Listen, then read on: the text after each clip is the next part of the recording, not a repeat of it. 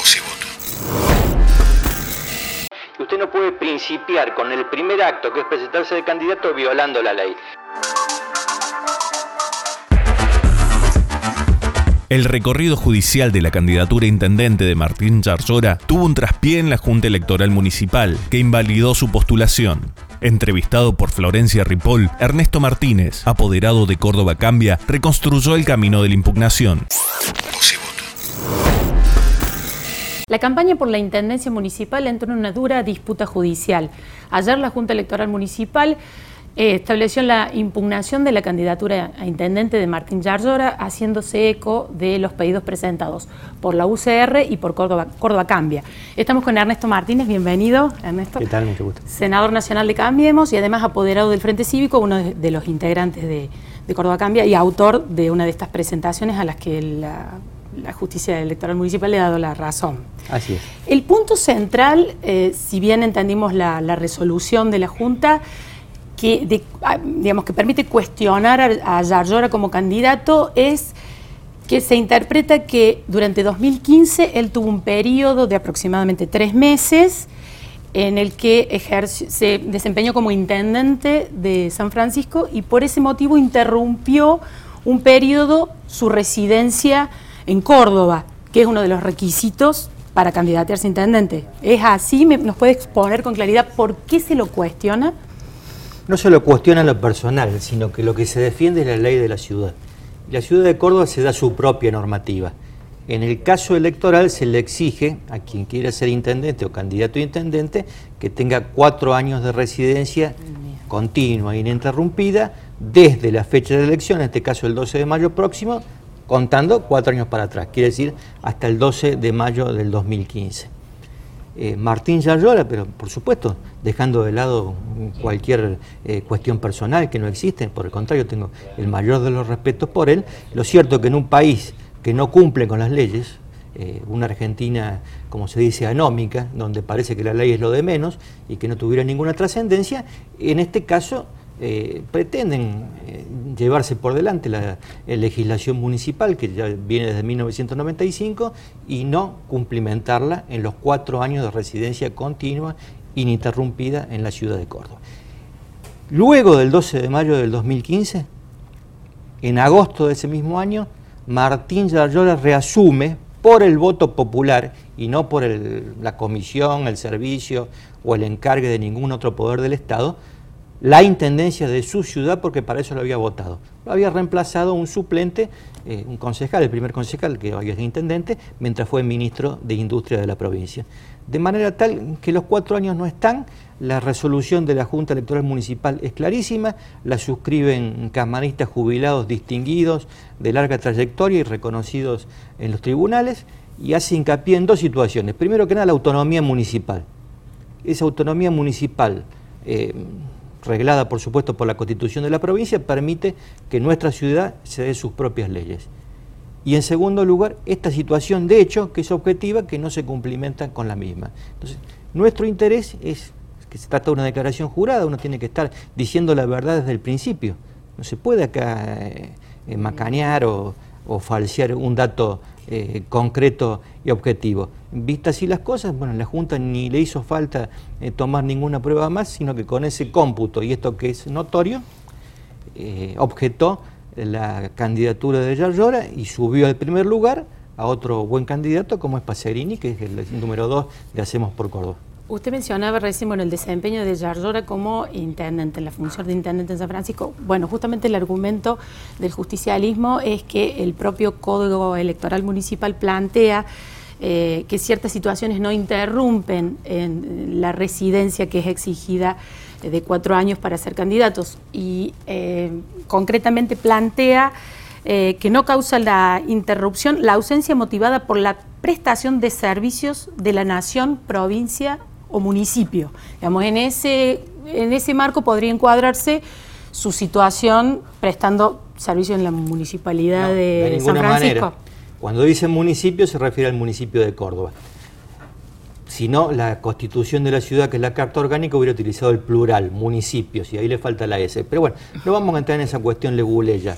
Eh, la lista de, de Juan Schiaretti, de Hacemos por Córdoba, no él, sino la gente que aspira a la Intendencia y su equipo, va variando semana tras semana su línea argumental. La semana anterior esto era una chicana, una cosa sin ningún valor, algo de carácter hasta testimonial para intentarlo molestar a Yarlora. Por supuesto, contrataron su coro y su elenco estable eh, donde la ignorancia de la ley es lo mismo que cumplirla, así que se, alcanzó a decir que se podría tener un buen intendente del África, total era lo mismo, mientras cumpliera, eso yo lo, he escuchado, y que en definitiva es un tema menor, venga de donde venga, podemos tener al alcalde Giuliani de Nueva York, no sé, estupideces que le digo, están insertas en el marco de la ignorancia de las cosas y de no cumplimentar con las leyes, en este caso eh, con la Carta Orgánica Municipal. Hoy ya cambió, esta semana por lo que estuve viendo, parece que hay una, una película de Netflix, una persecución familiar eh, o sobre la privacidad, que en modo alguno es así, nosotros hemos sido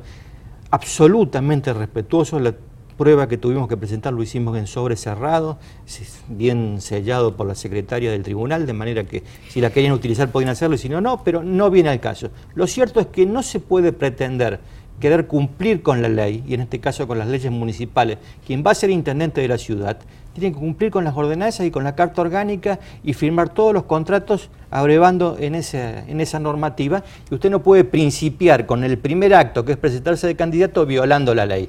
Esto ya eh, lo transforma en una cuestión eh, no chicanera ni mucho menos, dudosa y más que dudosa. Si hubieran sabido todo esto antes, ¿por qué no lo hubieran implementado? Yo le doy el ejemplo de Pacerini. Yo entiendo a, esta generación que es de buenos políticos, Yallor y Pacerini. Pacerini entendió en algún momento que ser intendente de Cruz Alta y a su vez legislador del departamento Marcos Juárez en su carrera política suponía un techo. Hizo lo necesario para ya radicarse, constituir su domicilio en la ciudad de Córdoba y cumplir todos los pasos que la ley le manda para que sea inobjetable. En el caso de Yallora no fue así, Recién el 9 de enero de este año fijó su domicilio en la ciudad de Córdoba y no hay manera, con eso que usted también indicó, de haber cumplido su mandato popular como intendente de San Francisco hasta el 10 de diciembre de 2015 que supere esta muralla de la Carta Orgánica Municipal. otro argumento que se esgrime desde el justicialismo es que en este 2015 eh, ya estaba electo, había resultado electo vicegobernador y eh, se establece, eh, la ley provincial establece que tanto gobernador como vicegobernador residen en la ciudad de Córdoba. Sí, a partir del 10 de diciembre de 2015. La interpretación que ellos hacen es desde el momento que resultan electos. No, es absurdo. Eh, residió en San Francisco porque así se lo indicó el voto popular y además de esa manera era su voluntad, está su familia, sus hijos, sus afectos, sus intereses y toda su vida que, fácilmente Martín, le hago una consulta puntual respecto de lo que usted aludía, porque eh, lo de la familia de Yayora, porque desde el justicialismo han planteado que bueno hubo una persecución a la familia, de los hijos. Concretamente, ¿qué pruebas ustedes han presentado que aluda a la familia de Yayora o han solicitado? Nosotros solicitamos que esa prueba se mantenga en secreto. Por eso lo que están diciendo es una macana, están delirando, porque ni siquiera eh, estuvo a la vista, porque para la resolución la Junta Electoral no tuvo en cuenta absolutamente nada de eso. Simplemente no, se entonces, están los hijos, en entonces, en ese marco de respeto nosotros vamos a insistir, ni los menciono. Bien, y le hago la última, ¿cómo sigue ahora? ¿Qué, qué, eh, ¿qué espera, digamos, en la instancia siguiente? tengo varias alternativas. Por supuesto que eh, va a apelar el equipo de, de y irá ya sea la jueza electoral o el tribunal electoral eh, provincial y después hay una otra posibilidad de recurso a la Cámara Contencioso Administrativo y así para arriba. Bueno, en ese marco de, mm, posibilidades que se pueden dar, creo que a nosotros nos asiste la razón jurídica, ha sido terminante la resolución de la Junta Electoral Municipal y reitero, no está firmada eh, por un zorro gris, sino por gente que tiene tras de sí publicaciones, eh, carrera judicial y larga experiencia.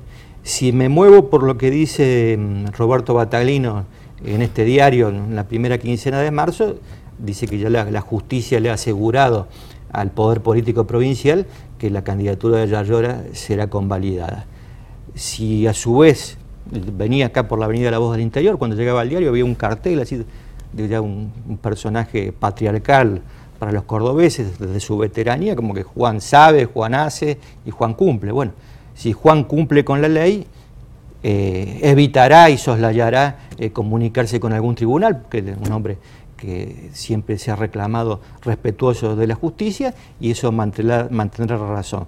Eh, si hace, bueno, sabe también lo que no hay que hacer y lo que no hay que hacer es intentar forzar la interpretación de las leyes y sumergirse una vez más en un país, una provincia, una ciudad que no cumple con las leyes. Y si sabe, desde luego, con el equipo largo que tiene, con el banco lujoso de suplentes que tiene y con los buenos candidatos que pueden ir subiendo, hoy, hoy el candidato intendente mm. es Daniel Pacerini, me parece que, que si sabe, ya le digo, desde ese patriarcado que viene publicitando, no tendría ningún problema en que las cosas sigan como la ley manda. Bien, muchas gracias. No, a vos. Las principales voces de la política cordobesa están en los podcasts de Voz y Voto. Escúchanos en Spotify, Google Podcast, Apple Podcast y lavoz.com.ar.